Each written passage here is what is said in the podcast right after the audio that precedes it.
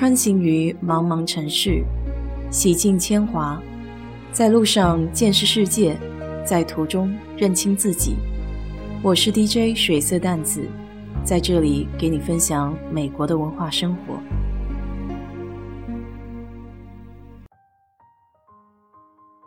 前段时间看到国内有一种新的商业模式，专门出售快过期的食品，叫临期食品。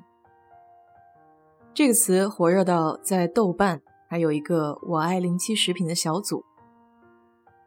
记得以前家门口的大润发经常会有买一赠一，大多数都是快过期的吃的，像是酸奶、零食。休斯顿这里的大华也有两个专门的货架，卖火锅调料、饮料什么的。零七食品的价格通常非常实惠。有的几乎就是一折，所以有市场也不足为奇。不过，我更加感兴趣的是关于食品保质日期的定义。在美国超市，基本上可以看到食品包装袋上的三种日期：sell by（ 销售日期）、use by（ 使用日期）还有 best by（ 最佳日期）。这三种日期。到底有什么样的区别呢？虽然食品标签的某些领域在美国会受到严格的监管，但食品的日期似乎比较随意。其实每个食品到被食用前都会经历一次独特的旅行，这也决定了它带有的标签。以盒装牛奶为例，最初是在奶牛场收集，然后送到乳品加工站。牛奶在那里会经过巴氏杀菌和包装，然后运送到超市。在购买前，它在货架上还会放置一段时间。这种情况下，牛奶公司会用食品的日期来告知店主什么时候应该从货架上取下一箱牛奶，还有什么时候消费者不应该再喝这瓶牛奶。但 Best Buy 最佳日期。并不是指过期，只是表示食品的质量下降的最后一天。实际上，盒子装的牛奶在印刷日期之后的一个礼拜都还是不错的。Sell by 销售日期是厂商用来告知卖家，到这个日期就该从货架上下架了。而 Use by 则是最接近过期时间的一个日期。表示推荐使用该产品的最后一天。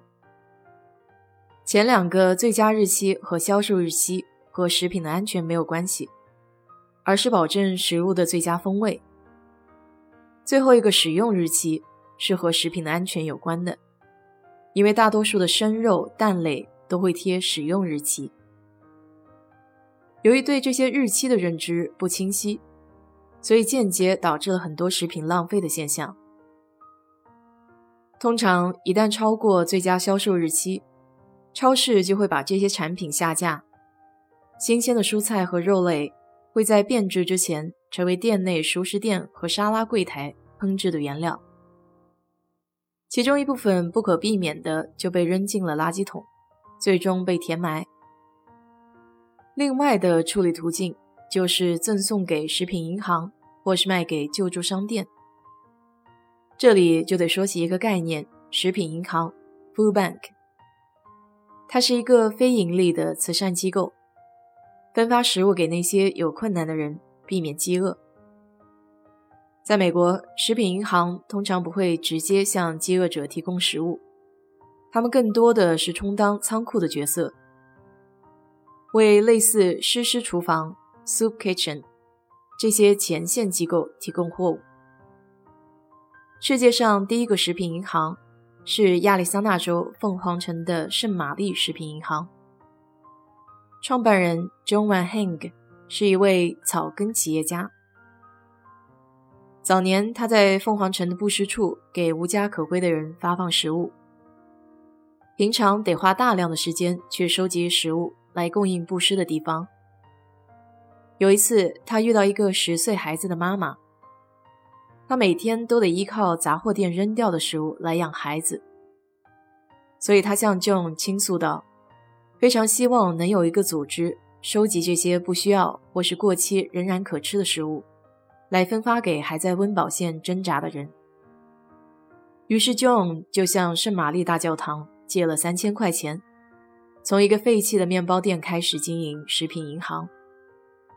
直到二零一九年，圣玛丽食品银行已经为亚利桑那州的人提供了超过九千万吨的饭。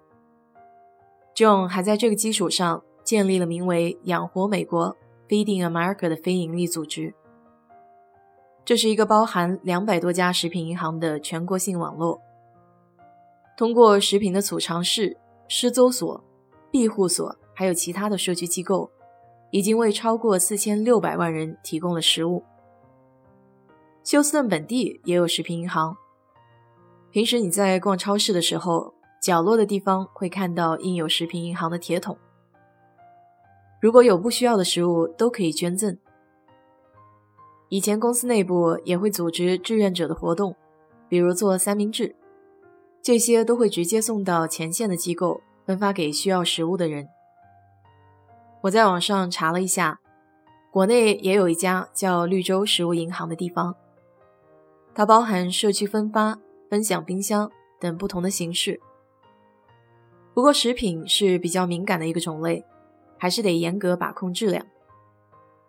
非常开心能看到这类公益性质的发展越来越多，也说明在自己好的基础上，也有越来越多的人关注到其他人。好了，今天就给你聊到这里。如果你对这期节目感兴趣的话，欢迎在我的评论区留言，谢谢。